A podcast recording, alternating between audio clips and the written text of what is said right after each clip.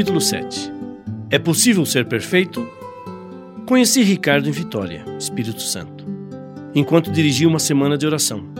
Ele me procurou no hotel uma noite depois de eu ter pregado o tema da luta das naturezas. Pastor, disse, acho que Deus é de certa maneira injusto, pedindo de nós perfeição.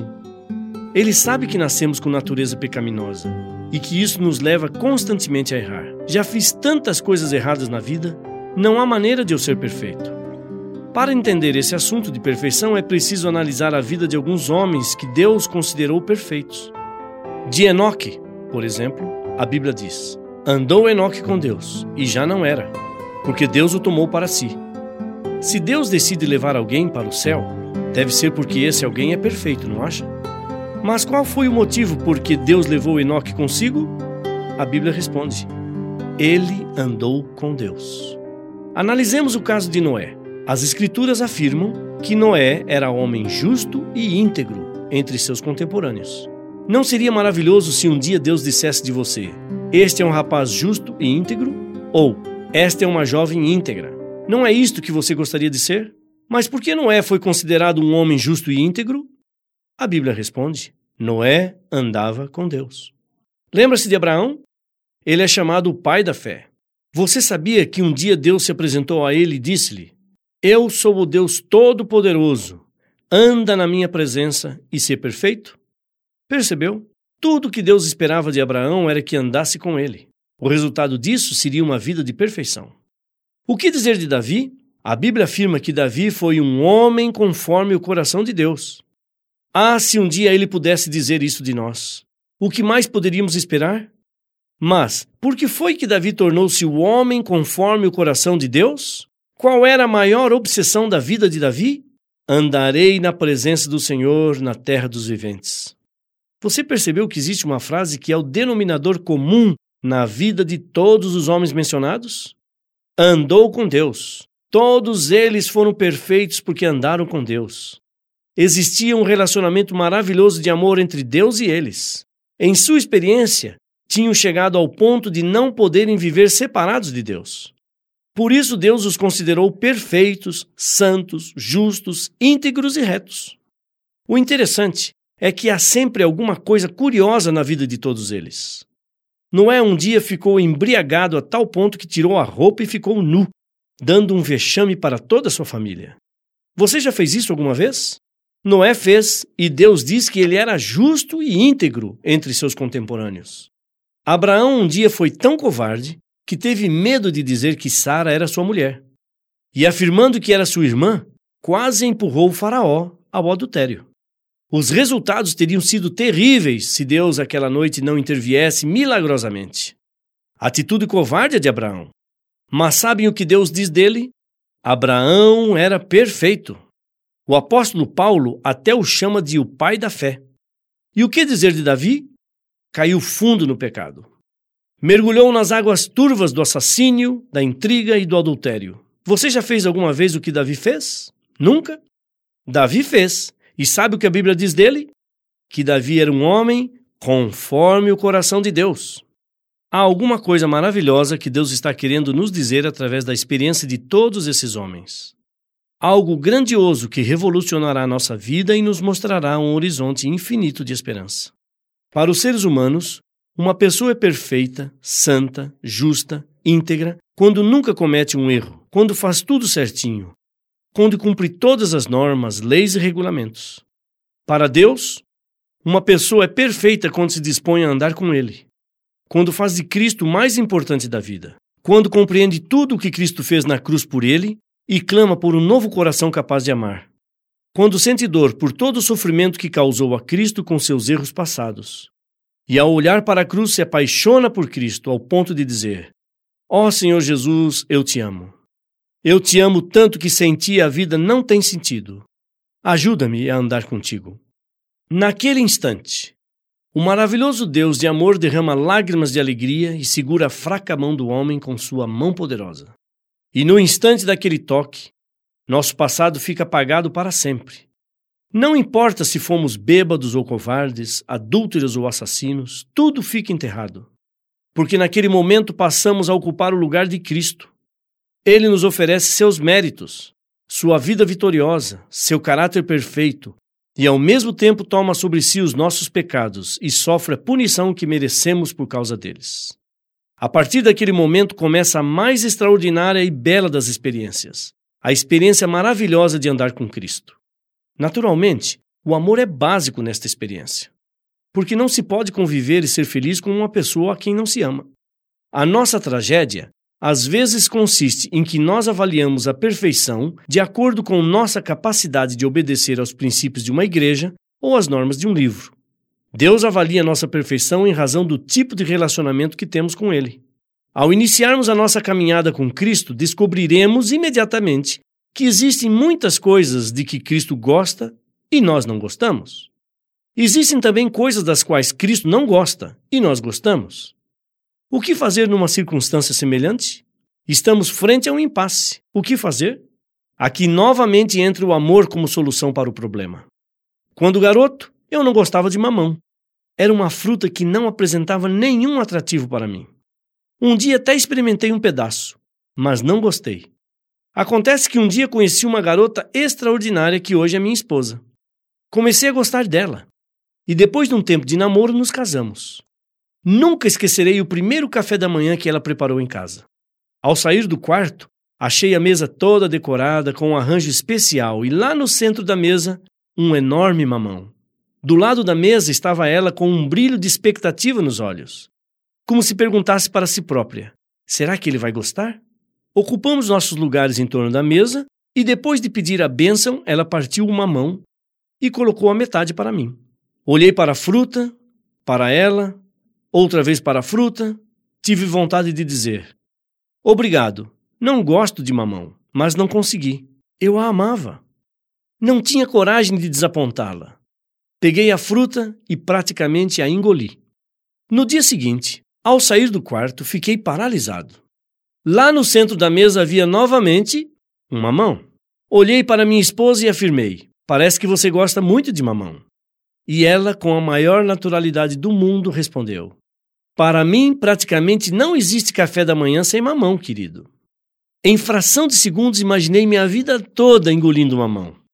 Mas ao olhar para o rosto de minha esposa e ver um sorriso de satisfação, senti uma alegria íntima no coração. Eu amava minha esposa. O que podia significar o fato de comer mamão comparado com a alegria de vê-la feliz? Entende o que estou querendo dizer?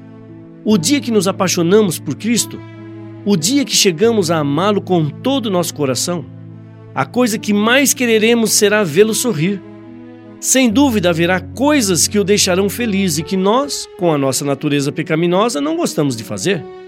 Não acredito que perder o gosto por coisas que estávamos acostumados a fazer, ou aprender a fazer coisas que não gostávamos de realizar, seja fácil. Haverá um preço que teremos de pagar e planos que teremos de esquecer. Muitas vezes, isso exigirá esforço, sacrifício e sofrimento, mas tudo isso terá sentido se o fizermos por amor à pessoa de Jesus. O profeta Miqueias explicou um dia a maneira certa de andar com Deus. Ele te declarou, ó homem, o que é bom. E que é que o Senhor pede de ti, senão que pratiques a justiça e ames a misericórdia e andes humildemente com o teu Deus? Você percebe que a questão não é simplesmente andar com Deus? O importante é andar humildemente com Ele. É Ele quem dirige, é Ele quem mostra o caminho, é Ele quem diz como as coisas serão melhores para ambos. Eu amo e aceito o seu conselho porque Ele sabe o que é bom para mim. Não sou eu quem dirige a caminhada. Não sou eu quem deve levar Deus por onde acho que devo ir. Apenas seguro sua mão e vou. Ele é meu pai, meu amigo, meu irmão, ele é meu princípio, meu fim, Ele é tudo. Eu apenas me abandono em seus braços de amor e vou. Vou por onde Ele quer e faço o que Ele disser. Afinal de contas, Ele conhece o caminho. E o que mais quer é que eu seja feliz. Tudo isto tem sentido unicamente quando existe amor. A vida toda é motivada pelo amor de Cristo. Se não existir um relacionamento de amor entre Cristo e nós, a vida torna-se vazia, oca. O cristianismo vira um fardo, uma pesada carga de proibições e deveres. Podemos carregá-lo um ou dois ou vinte anos, mas um dia chegamos ao limite e o largamos. Ou então nos tornamos zumbis, Homens sem vida, máquinas que carregam o fardo, que cumprem, que obedecem, porém apenas máquinas, sem alegria, sem entusiasmo, incapazes de saber o que é felicidade. Por aí, um dia, numa roda de amigos, alguém nos pergunta: Por que você não bebe? E quase com vergonha respondemos: Porque minha religião me proíbe. É norma de minha igreja. A vida toda, às vezes, é levada desse jeito. É a religião, é a igreja que importa. E Cristo? Onde fica Cristo nisso tudo? O que será que ele está sentindo? Importa-nos se ele está sorrindo ou está chorando? Você já pensou nele como uma pessoa que ama, que sorri, que pode ficar magoado e que até chora? Vamos analisar o caso de uma jovem que vai comprar uma peça de roupa, por exemplo. Ela percorre as lojas, olha as vitrines, até que acha uma roupa que seja adequada ao seu orçamento. Como faz ela para comprar essa roupa? Experimenta, olha no espelho, observa se fica bem nela, se combina com sua cor, com seu corpo, e finalmente paga e leva para casa. Podemos dizer que isso é andar com Deus? Numa ocasião, saí com minha esposa para comprar sapatos. Depois de observar vários pares, chegou um momento de indecisão para ela. Havia dois pares de que ela gostava. Experimentou um e outro. De repente, olhou para mim e perguntou: De qual você gosta? Olha, respondi, não importa muito de qual eu gosto. Quem vai usar o sapato é você. Leve o que você achar que é melhor. Não, continuou ela. Eu quero que você escolha para mim. Por quê? Porque eu gosto de você e me sentirei feliz usando os sapatos que você escolher para mim. Aquilo me emocionou tanto que acabamos levando os dois pares. É justamente isso que tem de acontecer em nosso relacionamento com Cristo. Ele tem que ser tão amado e tão real para nós que cheguemos ao ponto de, antes de comprar uma roupa, olhar para ele e perguntar: Tu gostas? Ó oh, Senhor Jesus, eu te amo tanto que serei feliz usando a roupa que tu escolheste para mim. Andar com Deus é tê-lo presente em nosso dia a dia consultá-lo antes de tomar uma decisão, antes de iniciar um namoro, antes de colocar algum adorno no rosto, antes de entrar em algum lugar, antes de sair para algum programa. Você vê? Nossa vida não se limita a uma igreja. Não é uma religião que determina os nossos atos. Fazemos ou deixamos de fazer, comemos ou deixamos de comer, vestimos ou deixamos de vestir por amor a Cristo. Se vemos um sorriso em seu rosto, vamos em frente. Se pelo contrário percebemos um ar de tristeza em seu olhar, ou duas lágrimas rolando por sua face, é hora de parar. Não porque a igreja o proíbe, mas porque o amamos e não temos coragem de vê-lo sofrer. Agora voltemos ao título deste capítulo. É possível ser perfeito? Se você acha que ser perfeito significa nunca cometer um erro, não, não é possível. Mas graças a Deus que o conceito bíblico de perfeição é diferente. Para Deus, ser perfeito é andar com Ele, como Enoque, como Noé, como Abraão, como Davi. Você já viu um pai levando seu garoto de quatro anos pela mão? Os passos do pai são compridos e a criança não consegue manter o ritmo do pai, mas ela segura o braço poderoso e vai em frente. Pode de repente tropeçar, pode talvez escorregar, mas enquanto sua mãozinha segurar o braço do pai, ela não cai. Qual é o segredo para não ficar jogada no chão? O braço do pai. Ele é o seu sustento e a única garantia de que um dia chegará lá, apesar de possíveis escorregões ou tropeços. Foi por isso que Enoque, Noé, Abraão e Davi foram perfeitos. O primeiro segurou o braço do pai, andou com ele, e não temos notícias de que tenha caído alguma vez. Os três últimos andaram com Deus, escorregaram, tropeçaram, mas seguraram o braço do pai e não ficaram caídos. Continuaram a caminhada e Deus os considerou tão perfeitos quanto Enoque. Você errou alguma vez em sua vida? Não precisa viver atormentado por isso. Olhe para a cruz de Cristo. Ele já pagou pelo erro que você cometeu. Ele lhe perdoa e o aceita. Você está ferido? A queda foi tão grande que não restam mais forças para estender a mão pedindo ajuda? Não se preocupe. Apenas olhe. Olhe lá na montanha um Deus de amor morrendo lentamente. Por que você acha que ele sofreu tanto? Foi por amor a você. Foi porque você vale muito para ele. Pastor, você dirá, não é verdade.